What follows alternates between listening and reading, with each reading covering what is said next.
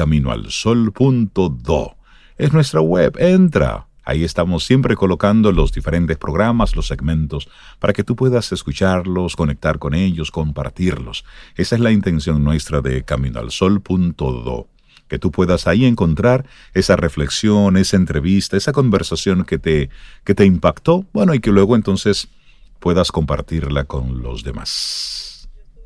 Oyente este fin de semana. ¿Estuviste de camino al solo oyente este fin de semana? Estuve escuchando algunos de los episodios de nuestros podcasts. Ay, sí.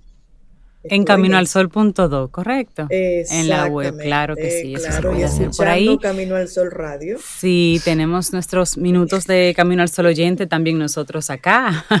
Sí, sí, bueno, conectar, porque en, en, el calor de la conversación a veces se pueden perder algunas cosas y siempre es bueno volver a esos, a esos temas que como nos los plantea, por ejemplo, César Cordero, siempre es una forma de nosotros ir poniendo en práctica algún elemento que en el día de hoy nos puede funcionar. César Cordero de Del Carnegie Dominicana, buenos días, bienvenido de nuevo a Camino al Sol, ¿cómo estás? Muy buenos días y me uno a eso que decía Sobeida de soy Camino al Sol oyente también. Y déjenme, déjenme compartirles que de verdad la retroalimentación, porque yo a través de mis contactos he pasado el camino al sol.com.do y de verdad que les encanta. Me dicen que tremenda iniciativa. Y tengo un doctor que lo saludo desde aquí, él sabe quién es, que ese es fijo. Me dijo, oye, de verdad que le, encanta. Tú sabes que uno cuando está en estos deportes lo que más tiene es amigos doctores, tú sabes. Por si acaso. ¿Por qué será? ¿Por qué será? Sí, un fisiatra, un podólogo, tú sabes, todo eso.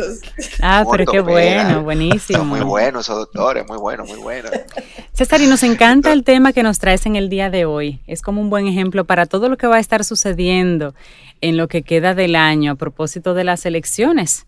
Liderazgo orientado desde los más jóvenes. Un partido de gente joven gana las elecciones, mucha gente joven se moviliza y vota por primera vez. Muchas caras nuevas. Así que los jóvenes son los protagonistas. Se caracteriza, nuestro país se caracteriza porque es un país de una población altamente mayoritaria de personas jóvenes o sea, a diferencia de los países europeos, que son países donde la población está considerada sobre un nivel de eh, madurez mayor, o sea, viven más personas adultas mayores de 40 años que jóvenes. No, no, estamos hablando de... Ponle un poquito más para allá, ¿cómo que más mayores de 40 años? de 60, de 70. No me diga a mí. de 40 todo el mundo. Cualquier muchachito aquí tiene 40. Siento como dolor en algunas Ouch. Cualquiera yo, tiene refiero 40 a los economistas y los que llevan las estadísticas. Ese es el punto de. Señores, yo, le, yo no sé si yo le hice la historia a ustedes. Hace un par de años, yo con cuarenta y tantos años, fui a, a, a colaborar con la Asociación Nacional de Jóvenes Empresarios y me dijeron, ah, sí, muy bien, venga por acá, inscríbase tal. Sí, yo quiero ser un miembro activo. No, activo no, usted puede ser ya. usted puede ser conferencista, a usted le toca con él. Sí, porque te dan la posibilidad de ser un miembro, pero no activo como joven. Entonces, lamentablemente, Cintia, tienen muy mal dividido eso de la juventud. Yo estoy totalmente claro, de acuerdo. Claro, Físico mental, tiene que decirnos. Bueno. Entonces, nuestro, nuestro tema de hoy va orientado a eso. Yo estuve en el fin de semana eh, viendo todo igual, ¿verdad?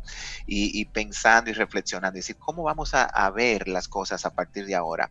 Y encontré una frase de Steve Jobs que dice, aquellos que están lo suficientemente locos como para creer que pueden cambiar al mundo, son en realidad los que pueden o podrán hacerlo. Así es. O sea, hay que estar un poquito eh, eh, loco en el sentido de decir, hay cosas que cambiar y hay que arriesgarse a cambiarlas, no quedarnos con la intención de, bueno, es que siempre se ha hecho así, es que no puedo contra el sistema, es que tengo todas las eh, fichas en contra, no voy a poder salir ganando de este juego. No, hay que romper ese status quo y procurar salir adelante. Y aquí viene un detalle, hacerlo a través de un liderazgo que esté orientado a los jóvenes. ¿Saben por qué? Y fue parte de lo que escribí, porque los jóvenes de hoy serán los adultos del mañana. O sea, nosotros que ya estamos en una edad de adultos, hace ya dos, tres décadas atrás nos decían que éramos el futuro de la nación. O sea, si usted tiene hoy 35, 40, 50 años, cuando usted tenía entre 10, 15, 18 años, le decían, mira, tú eres la esperanza del país, tú eres el futuro, en ti están puestas. Entonces, tenemos que reflexionar y ver que nosotros fuimos los jóvenes del futuro y hoy estamos siendo los adultos del hoy. Y ahí es bueno que nosotros mismos demos esa miradita hacia el interior. ¿Qué yo estoy haciendo con mi hoy? Como adulto hoy, ¿qué estoy aportando? Porque ese futuro de generación relevo, porque te va a tocar, muy bien, te tocó. ¿Y ahora qué estás haciendo con eso? Independientemente de la posición en la que te encuentres, no necesariamente debe ser desde una postura política. Eh, tú, en tu empresa, ¿cómo estás colaborando? ¿Qué estás haciendo? Como ciudadano, ¿qué calidad de ciudadano eres tú hoy?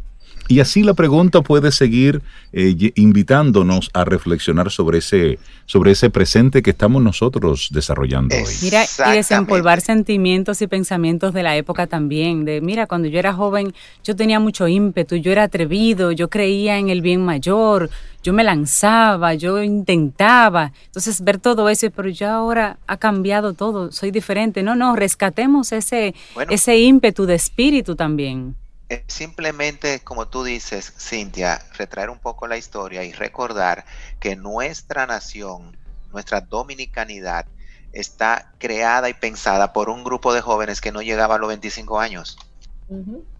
Sí, Entonces, sí. se puede. Y lo que decía Reinaldo es como si él hubiese leído lo que yo escribí, porque tenemos que ver cómo estamos siendo como adultos. Sí.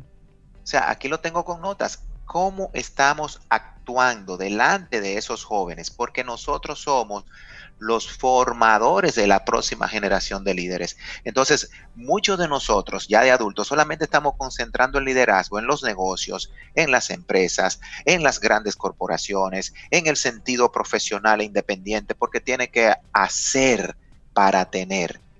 Y nos olvidamos un poquito del ser y es hacia donde queremos poner algunos ejemplos. Esos ejemplos que nos llevan a preguntas. ¿Y los jóvenes? ¿Quién los ve? ¿Quién los orienta? Y mucho más importante, ¿qué ejemplo, como decías tú, Reinaldo, le estamos dando? Entonces tenemos que mirarnos a nosotros para poder proyectar eso. Y yo quiero traer algunos ejemplos. Y esos ejemplos pueden datar de, mucho tiempo atrás. El primero es de un jovencito, que él nació en el 1809. Tuvo en esa época la, expectativa de vida era mucho, mucho menor que ahora y él incluso con la condición de salud que tenía se le acortó. Murió a los 43 años en el 1852, pero dejó un legado que al día de hoy, 2020, es universal. Y estoy hablando del jovencito Louis Braille. ¿Quién ha oído hablar de la escritura y el método de lectura para ciegos Braille? Pues esto lo desarrolló un jovencito con 15 años que había quedado ciego entre los 3 y 5 años de edad con un accidente que tuvo en su casa. Y él, en vez de sumirse y su misma familia, ¿verdad? Sumirse en la derrota, dijeron que no, que iba a continuar sus estudios donde no habían las oportunidades que hay hoy ni estaban los sistemas para estudio de jóvenes no videntes como los hay hoy. Pues él los diseñó. Él creó y ya en el dos, cuando estaba entre los 12 y 15 años desarrolla el sistema y ya con 18 años ya el sistema era una realidad y él lo estaba enseñando a otros jóvenes. Entonces, eso fue un jovencito de apenas 15 años. Y fíjense cómo ha trascendido. Hoy estamos en el pleno siglo XXI y siguen teniendo validez esas cosas. Otro joven, para traerlo ahora a la modernidad, es el joven de nombre Nathan.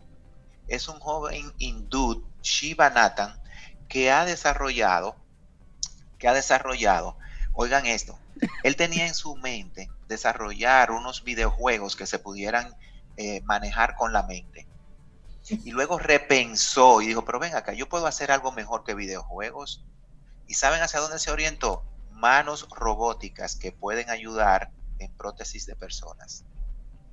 Y estamos hablando que este jovencito de 15 años desarrolló un prototipo basado en esa idea que hoy día está ayudando a cientos, cientos de miles de personas a tener movilidad.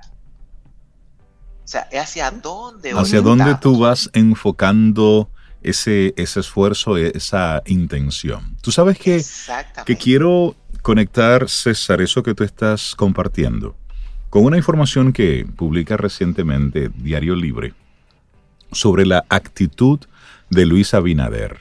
Y creo que es bueno que lo mencionemos porque hoy en nuestro programa estamos apelando a esa buena actitud y esa buena intención. Y sí, hacerlo diferente. Y Luis Abinader, el virtual presidente electo, agradeció en la madrugada de este lunes las felicitaciones y la aceptación de los resultados electorales de los candidatos rivales del Partido de la Liberación, de la Fuerza del Pueblo, y también el presidente de la República, pero de algún modo él destacó las felicitaciones de Leonel Fernández. Y él dice, agradezco al presidente Leonel Fernández su amable felicitación. La República Dominicana necesita de la experiencia y visión del liderazgo nacional para superar la crisis que hoy vivimos. Y a Danilo Medina le dio las gracias por su amable llamada de felicitación. Como él bien lo dice, el sistema democrático dominicano salió fortalecido gracias al voto de los dominicanos. Y también agradeció al candidato presidencial Gonzalo Castillo y dijo, agradezco su decisión democrática de felicitar el triunfo de los dominicanos que se decidieron por el cambio. Es decir, lejos de avasallar, lejos de, sí, ganamos, que era la actitud que veíamos en los diferentes torneos. Es, que el gran compromiso comienza ahora. Exacto. y la gran demostración de todo lo que nosotros como dominicanos queremos y necesitamos orientado a cambios, porque el cambio nunca, aquí en Camino al Sol siempre lo vemos desde, esa perspectiva, nunca es negativo, es necesario. Entonces tenemos que ver eh, eh, eso que tú dices, Reinaldo, cómo comenzamos a cambiar los paradigmas. ¿Por qué? Porque nuestros jóvenes están viendo ese es el comportamiento de estos adultos y mañana por consecuencia son los modelos a imitar. Entonces los jóvenes nos dejan gran lección a nosotros de resiliencia, de inventiva, de desarrollo. Miren, por ejemplo, un joven que se llama Jack Andraka. Ese jovencito, a los 15 años, le fallece su mejor amigo de un cáncer de páncreas. Y él en medio del dolor y en medio de la pérdida comienza a investigar sobre el tema. Cuento corto, desarrolló un prototipo de un aparato que predice el cáncer reduciendo significativamente las opciones de muerte. O sea, incrementa las posibilidades de que una persona viva porque lo detecta a, una, a una etapa muy temprana. Pero ¿saben qué fue lo bueno de este joven? Que él visitó más de 200 laboratorios buscando respaldo y nadie creía en el proyecto. Hasta que un doctor le dijo, espérate, aquí hay algo, vamos a investigar un poquito más. Y dieron con que lo que él estaba proponiendo sí se podía hacer y hoy es una realidad. Y así tenemos un grupo de jóvenes que están cambiando el mundo y lo están haciendo con 15 y 16 años. No todo es lo negativo. Bueno, Greta Thunberg, ahí está. Ahí está Greta en, en, la parte del medio ambiente, está Malala para los derechos por otro lado. de los jóvenes y hay una jovencita que se llama Ann Makosinski que ella inventó una, una linterna hueca que se recarga simplemente con, contigo mismo. No sé si ustedes han visto unos, unos bombillos LED que tú lo agarras en la mano y te encienden contigo. sí. He visto algo de eso en las redes. eso es desarrollado por una jovencita de 16 años y se sabe de dónde le surgió eso a ella. De ver en, en una jornada que hizo por el África todos esos jóvenes que no podían hacer la tarea porque no tenían electricidad en las noches. Entonces, ¿qué tenemos que hacer nosotros? Promover en nuestros jóvenes esa capacidad resiliente y no venderle un mundo de que ahora no hay oportunidades, esto se embromó y esta crisis y la pandemia y el coronavirus y por dónde vamos a salir ahora. Tú verás ahora.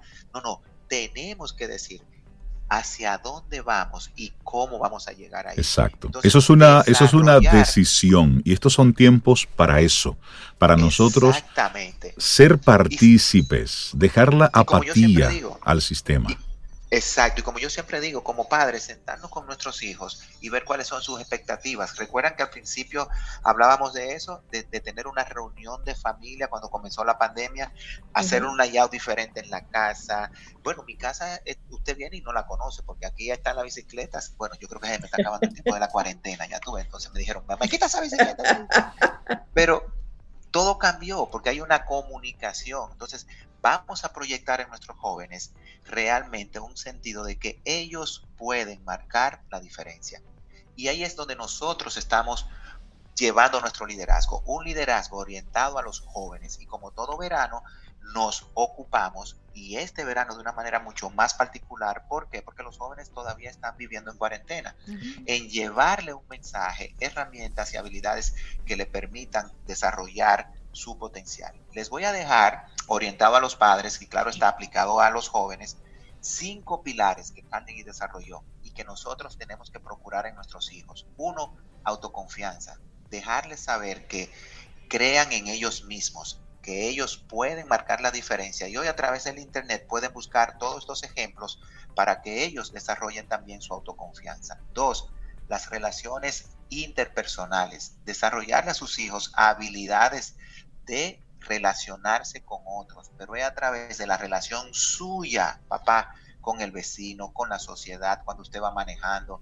O sea, en mi vehículo está prohibido decir una mala palabra o atacar a otro conductor, porque ese es el ejemplo que mi hijo va a tener de relaciones sociales. Así es. Tercero, la comunicación. ¿Qué nos decimos como familia? ¿Hacia dónde vamos? Crear una visión que se comunique nosotros como familia y dejar que los jóvenes hablen. Ya el tiempo de que silencio, no puede hablar. No, ah, miren, yo salí con, con, con, Alan, ustedes saben que Alan tiene 12, 13 años y le dice, le dice él por teléfono, ah, aquí estoy con mi papá teniendo unas conversaciones profundas y de verdad que eran conversaciones profundas, porque él me está yo le dejo que él me diga lo que él piense de la sociedad, del mundo, de las elecciones, y yo a su edad le voy llevando que la conversación. Entonces, procuremos desarrollar esa comunicación en nuestros hijos. Y los otros dos es ese liderazgo orientado a esto. No es usted tiene que sacar la mejor nota, usted tiene que ser el mejor. Si tú no eres el capitán del equipo, a mí ni me hable, porque yo demasiado dinero que estoy pagando en esa academia. No. Es un liderazgo de servir, de apoyar, de ver oportunidades. Tenemos que desarrollar en nuestros hijos un liderazgo orientado al servicio. Exacto. Porque orientando ese programa al servicio, nos vamos a servir nosotros mismos a través de la ayuda que damos en otros. Y por último, el quinto impulsor es maneje su actitud para poderle exigir a sus hijos que manejen la de ellos. Entonces ahí nos enfocamos en el control de actitud y manejo de estrés. Esos cinco impulsores son lo que nosotros trabajamos, como ustedes bien saben, en nuestro programa de liderazgo para jóvenes. Y que este año tiene un cambio importante porque se ha desarrollado un concepto live online. Es dinámico, interactivo a través de medios virtuales. ¿Y cuándo queremos realmente? ¿Cuándo le estarán haciendo? Diga. ¿Cuándo le estarán haciendo ya? Eso comienza ya dentro de una semana. tú sabes que tenemos varios ciclos que van corriendo en diferentes fechas, pero ya el 14 de julio comienza el primer grupo y nos pueden llamar al 809-732-4804. El fin es, como tú decías, Reinaldo y Cintia, ver más allá de lo que tenemos hoy. Estos son los jóvenes a los cuales tenemos que apostar y darle las herramientas a ellos para que desarrollen el futuro que queremos. César Cordero, de Del Carnegie Dominicana. Hoy el tema liderazgo orientado desde los más jóvenes. Conecta perfectamente con lo que nosotros en nuestro país estamos viviendo. Un nuevo liderazgo, sí, pero eso es desde la acción, con buena intención. César, que tengas un excelente día.